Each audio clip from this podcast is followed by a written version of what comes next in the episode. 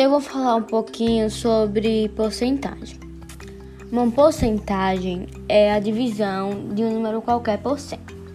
Por exemplo, é, na expressão 25%, que significa 25 partes de um todo foram divididas em 100 partes. Há três formas de representar uma porcentagem: uma forma percentual, forma fracionária e forma decimal.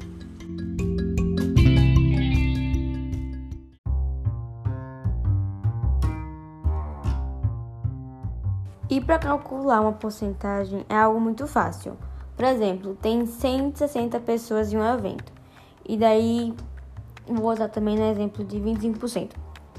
E aí você vai fazer o cálculo, só é você fazer 160 multiplicado por 25%, ou seja, 160 multiplicado por 25 sobre 100, que vai dar 160 multiplicado por 0,25, que a gente vai voltar duas casas, por causa do 100 tem dois zeros, e vai colocar uma vírgula é, atrás do 25 e pôr um zero, que vai dar 40.